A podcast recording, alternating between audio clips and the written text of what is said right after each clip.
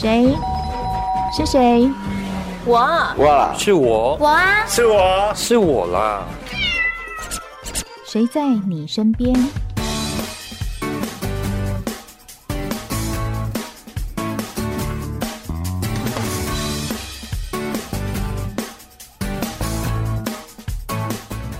听众朋友您好，欢迎收听今天的节目，我是梦萍。AI 时代来临，我们感觉每个行业、每个领域可以说都逃不过啊，所以有很多人就因此感到焦虑了。焦虑的原因是我现在对它不熟悉耶，可是这个时代来临，我怎么去面对它？所以不要着急，我们每一集呢都请到了大来宾为为您解读这件事情。我们怎么样利用 AI 让自己的能力更扩大，而不是害怕被它淘汰呢？今天我们的节目中邀请到的是台湾人工智慧学校的校务长蔡明胜，在我们的现场。你好。莫比好，听众朋友大家好。嗯，今天请到校务长来啊，因为我们知道，呃，台湾人工智慧学校在六年前就成立了，其实很早就看到社会上这个趋势跑不掉了，我们一定要赶快的跟上哈。是。所以当这个 AI 时代来临的时候，我现在看到的是比较多人会觉得焦虑，焦虑是担心说，哦，我会不会被取代？好，那这件事情，校务长您怎么看？有什么样的行业它比较容易发生这样的焦虑？呃。其实，多数人对人工智慧会感到焦虑，就是因为对它不熟悉、不明白，没错，不清楚它的运作原理跟它的能力限制。呃，所以呃，对这件事情常常常会受包装杂志影响，说什么工作好像又要被取代了，什么工作会以后会不存在了，嗯，好，产生这种焦虑感。但我我想借这个机会跟各位说，其实上大家并不需要感受到那么深的焦虑或担心，因为这现在人工智慧发展比较像是一个未来给你的一个个人助理。个人助理，小秘书的意思吗？可以这么说，嗯，对，他就像你有一个白领秘书，那以后不管你做什么工作，你都会发现你自己有一个数位特助。这个人可以，这个这个人工智慧这个特助呢，它是可以帮助你处理有一些。不只不只是这个发送信件，它还可以帮你撰写文稿，回答你一些生活问题，甚至进一步可以是直接帮你去生成图片，还是去写你准备想要做的企划。嗯，可是这样听起来，你刚刚提到了两个关键字：画图跟文字写作。其实我发现现在有很多的画图师跟翻译，他们在这个行业上会突然觉得，哎呦，以前大老板们嘛都花钱去买图嘛，现在因为 AI 会画了。他们好像立刻有面临那种冲击感呢。呃，是的，就是说，我也知道，就是说，有一些不管工作室啊，接案接美术案子的工作室，或者是我们讲的翻译社，他们的接案量确实是变少了。但也意味就是说，现在他们需要和呃来生产的这个这个作品呢，可能需要再往上提升，嗯，否则就是生产力，也就是说，你以前打样可能只要只能打三样。你现在可能估计要打三十样给人家。哎、欸，对耶！如果我们请 AI 绘图的话，我就自己下一个指令修改，下一个指令修改，不要说三十版了，三百版它都做得出来。是是，没有错的。嗯、所以这个绘画的工作者可能就会必须要去再提升自己的一些能力或价值吗？对，就说以后可能不仅仅只是只能做绘图插图，你可能还能需要能再结合，比如说文字或影音。啊，能去做一些合合呃，就是合一些做一些合成，因为人工智慧现在这个东西比较难去做到个几个跨领域的的的的协作，嗯，但是人可以去做这件事情，那这个也是人蛮重要的一个价值，但是不要不要忘了，我就说，呃，毕竟他还是能只是接收你的命令去完成这个任务，嗯，还有一些是电脑做不了的。我就想问这个，好，因为大家都觉得 AI 会取代人的某些工作，但是反向来思考，我有你做不到的地方，我有你 AI 做不到的地方，我们就要朝这个地方去想了。具体的建议是什么？呃，我觉得第一个首要还是想您，您不需要惧怕它，你应该是真正去了解它、学习它，这是第一个。第二个呢，尝试在你的工作上面去有没有机会用上它？嗯，用了之后你发现，哎。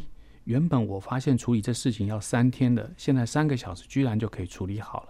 你会发现你的生活品质也提升了。嗯，打不过就加入的意思。要，嗯，对，没错。所以就是善用它这样的意思哈。其实我觉得大部分的焦虑是来自于我们对自己的不了解，以及对 AI 的不了解。你不了解自己，你也不了解 AI，就开始哇，这个东西来了，我该怎么办？就会产生这样的感觉啊。那呃，校务长其实在之前有人工智慧学校办过一场生成式 AI 冲击工作坊，我看了这个以后，我觉得很有趣，因为这个好像就是让自己更了解自己一点。您在里面有提出，哎，我们要先了解自己这个部分，可不可以跟我们说明一下？嗯，对。呃，了解自己是蛮重要的，因为您您要清楚这个事情对您最主要的冲击跟带来的意义。有些人可能会想的是说，有没有机会借由这次人工智慧，让我的工作再一个提升？有些人他可能在找商机，那也有人也有人是在找一些呃，未来这个人工智慧时代呢，有没有可能对我这个行业会有产生重大冲击？嗯，尤其是消费者。或者他客户行为的改变，那这个部分呢，是我们在工作坊里面所收到很多的讯息。嗯，对对，说提升自己，或者是找到商机，对吗？嗯，那呃，如果我要先了解我自己是哪一块的话呢，我是不是先要看说，哎，我是是是自己带着能力来的，还是说我会被取代的？嗯，呃，这个我就提到了，就是说，呃，我们之于人工智慧，你看到您是属于被所谓的取代型技术，还是所谓？扩增型的技术，嗯，好，任何一次的资讯革命也好，工业革命也好，都会给社会带来一个新的结构翻转。这个翻转势必就会冲击到原本在行业里面啊、呃、的工作者。那我想替代型就是说，这个工作本身来讲，你发现电脑做的比你还好，还快，嗯。那至于面对如果是这样的处境呢，我觉得你应该要积极的赶快去做一些转型。比如说，把自己的能力再提升。那如果是这个工作本身不容易被取代，而且我用上它之后，我发现我的生产力又在提升了，而且甚至可以产生一些新的创作，那就会是一个属于的赋能型的技术。这个我比较听不懂，赋能型技术可不可以举个、哦、举个例子好了？今天梦萍，您今天是呃是金钟奖，其实连续呃得了那么多奖了。啊，谢谢谢谢。您在这上头来讲，应该是具有具备一个品牌跟呃听众的信任感了。嗯、那这这个人工智慧对你来讲不是取代型技术。你的意思是说，听众会相信我？他比较没有那么相信 AI 是这样子吗？这是第一个，第二个就是说，你会发现人工智慧可以带来另外一个跟你协作的伙伴。好比你想要跟人工智慧进行一次对谈，对谈，哎呦，哎，这样听起来还算比较没那么害怕，呃、可以这样说。这这这，这也许就会赋予它一个新的广播的一个、嗯、一个新的呃意义或媒介。哦，而且你刚刚提到说，这样就是类似是赋能型，它可以帮我加分，所以我不用害怕。我是去想说怎么跟他做朋友，搞不好以后他会变成办公室的同事，对这样的感觉。所以。不能被 AI 取代的是一种人性跟信任感，是这样？是是，这个是目前来讲很难被取代。还有同理心吧，因为电脑本身它是接收你指令，然后去完成这个任务的，它没有办法去同理你背后脑袋里面想的这个认知是什么。那这个东西就说，好比呃，您对于听众他们想要听的讯息，这个人工智能估计是不知道的，哎。哎，有道理耶。其实最主就举例来说好了，路况，嗯，哦，我我没有办法下一个指令说你播什么路况，应该说他也并不知道说听众要知道哪里的路况，还是必须我要去下指令告诉他。假设我们今天利用 AI 来播路况的话，我随便天马行空的想象一下，还是等下我去告诉他你现在要北部路况，是不是这样的意思？是的，是的，哦、对，您您需要告诉他你想知道的是哪一块。他越你问的问题问的越好，他给你的答案是越精准。有道理，对，所以说，呃，就像我现在要播路况了，听众朋友是我要播路况。假设今天改天我需要呃需要人工智慧来帮我播的时候，我还是得告诉他，我没有办法跳过我这一层 AI 去做到这件事。没办法，对，对，所以呢，他不清楚你脑袋在想什么。真的耶！突然这样讲，我就我们我相信很多听众也都会安心很多。今天节目中，我们邀请到的是台湾人工智慧学校的校务长蔡明胜，来跟我们谈一谈关于未来的工作趋势，还有 AI 会带给我们什么样的影响呢？休息一下，再回到我们的节目现场。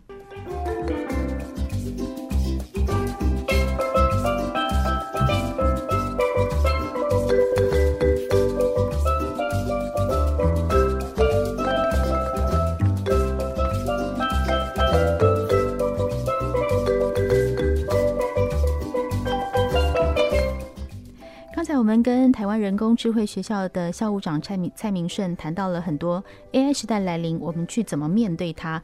我听到一个最觉得，嗯，我觉得可以好好的学习跟思考的是，AI 会变成我们工作上的朋友，而不是说我们担心被它取代。虽然说刚刚您分析了两种，一个赋能型，一个是叫做替代型，替代型可能会要比较注意一点哈。那还是要给这些朋友一点建议，就是说。如果它真的是一种替代型的行业，例如翻译呀、哈笔稿人员呐，它到底要怎么样让自己的冲击降低一点？呃，我给听众朋友最好的建议就是，现在其实 Internet 上、YouTube 上面，您可不可以先不要去看韩剧跟日剧？是、嗯、为什么？而是先去来了解一下，您可以找一个一二十分钟的人工智慧短片，啊、您先来了解一下这件事。因为您的惧怕来自于刚刚提到的，第一个，您对这个技术本身它的能力限制到哪里你不了解；第二个，您对于自己学这件事情的自信心也不足，所以你会产生这个恐惧。那次再者就是说，如果您真的有兴趣，我也蛮建议您可以去参加一些人工智慧比较偏科普型的活动，嗯，不要那么技术。就好比，比如说我们呃九月十五、十六要办的这个台湾人工智慧年会，嗯啊、呃，那里面有一些人文社会科学领域的，也有一些比较偏有关于应用技术的，那都会非常的生活化。您从这个应用场景里面，您去找一些您想知道的答案，我认为这方面会降低你很多的恐惧。哦，对，先打开另外一个视野，然后那个恐惧感就会降低。对，其实。这个时代这件事情，我对“时代”这两个字其实感觉是很深刻的，因为从我们以前刚工作到现在，我们可以去思考一下，整个工作环境是不一样的，整个的世代也不一样。我们举例好了，我们的父母亲七十岁、八十岁，他们年轻的时候怎么会想到他们要去用 Line，用去用 Facebook？对，但他们会不会？会耶，会没错，对不对？所以他们也只要是会了，就不会被取代，不会被淘汰。哦，那。在这样的情况下，其实我们也要告诉现在的年轻朋友，他或许不是理科人，他或许不在 AI 的领域。那校务长，您给他们的建议是什么呢？呃，如果您本身是现在二十到三十岁，呃，即将出社会或已经出社会的，我想你的人生在可在你的生职业里面，你你一定避免不了跟人工智慧这件事情做朋友，嗯，而且变成他的工作伙伴。我是呃衷心建议说，您应该要稍微学习一下，呃，并不是说你要拿来做城市开发或者是做软体的相关行业，而是您知道怎么去让它提升你现在你原本职职业上面能力上面，可以去产生一个不同的这个生产力的提升。嗯，那如果您本身接近呃，比如说四五十岁、五六十岁，那您职业本身已经到了一个非常专业的程度了。我认为这件事情，您呃去理解它，你应该是有两个重要的目的，一个是您知道这件事情接下来如果要拓展到你的组织该怎么用，另外一个是告诉您的年轻辈，你要呃让他们知道这件事情需要一个需要一个学习。哎，这个我们在我们叫做社会创新或赋能嘛。嗯嗯嗯，赋能对、嗯、能力的扩增，对能力的扩增。嗯，所以刚刚提到了两个层面哈。第一个，我先想对我们的已经是公司的资资深者，好、嗯，就是在职场的资深者来看这件事，不要太害怕。对，因为我们其实自己已经是一个自己的品牌，可以这样讲吗？对的，对的，嗯，对对。所以说，面对一个新的。新的来临者，嗯嗯、不要太害怕，是这样。嗯，因为因为他可能对你来讲冲击层面绝对相较于年轻的不会那么的大。哦，你的意思是说，反而是资深工作者的冲击没有这么大？我觉得资深工作者，除非你的能力不到水平以上啊、呃，就是还是在做一般的这个事务型工作、操作型工作，否则其实这您的专业知识不会只是只有知识层面，还有您的经验。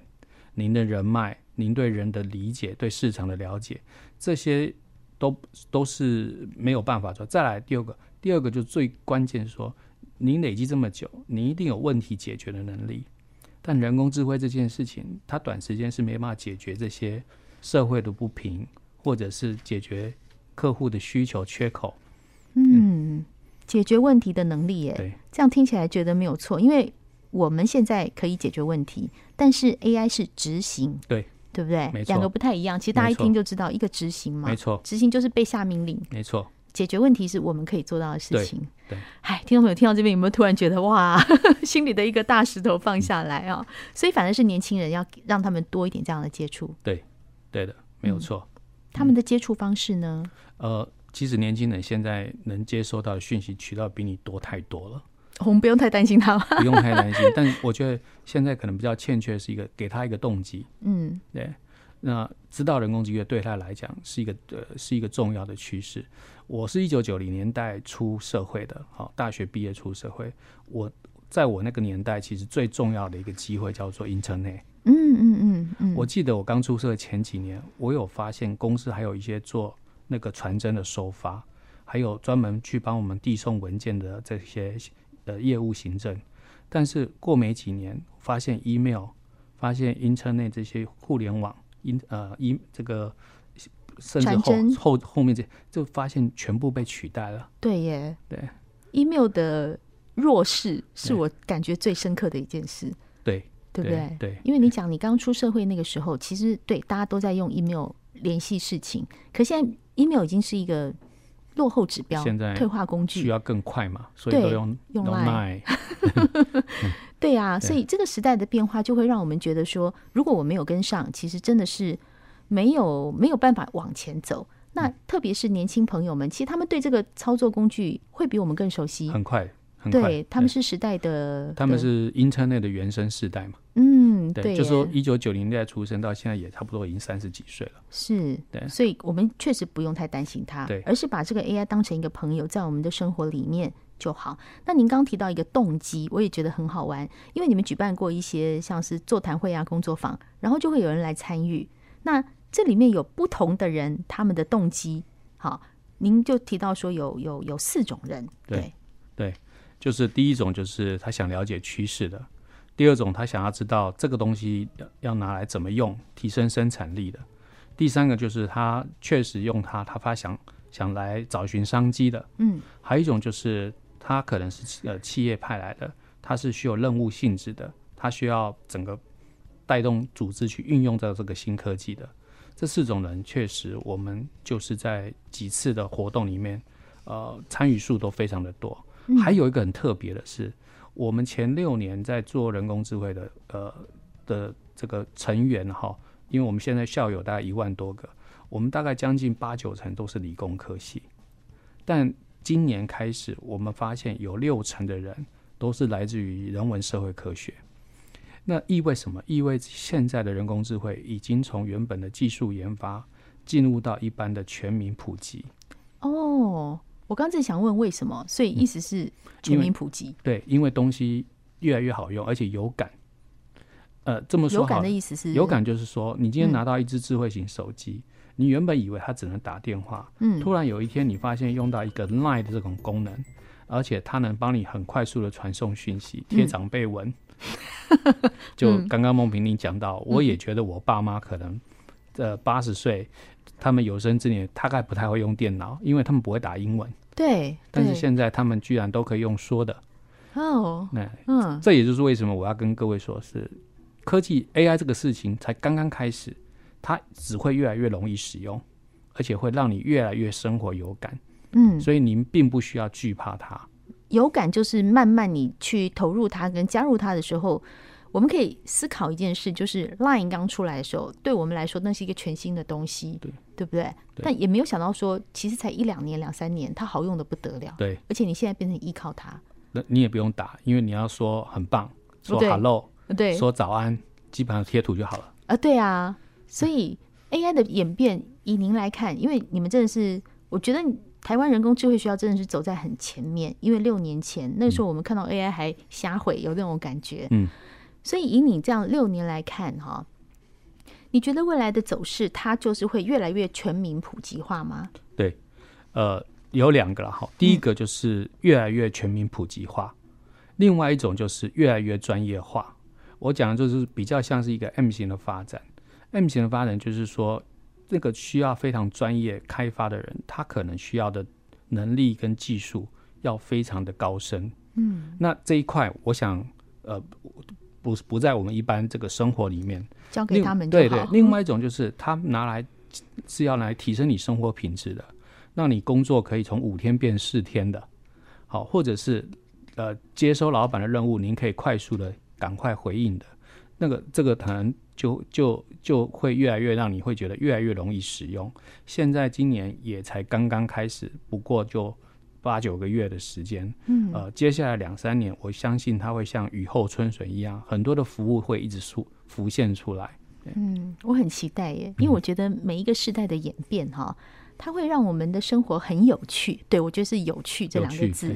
对，你看哦，我们从呃脸书的时代，脸书之前部落格，部落格大概我觉得好像不到十年就对对就 shut down 了，对，然后就变成是脸书。嗯那通讯软体也是，其实没有几年它就换一下，没有几年换一下。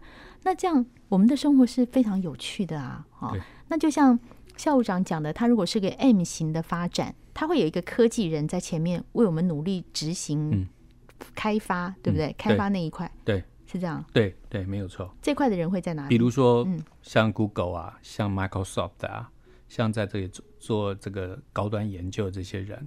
他们可能需要的人数并不需要真的很多，专业的那些人就好，但是他们是在引领时代的，对，那、嗯、那你需要的人能力就非常要非常的好的。嗯、OK，嗯，那还有一种就是您是本身就是应用者跟使用者的，那我是觉得您您面对一个时代转折，您与其惧怕它，不如。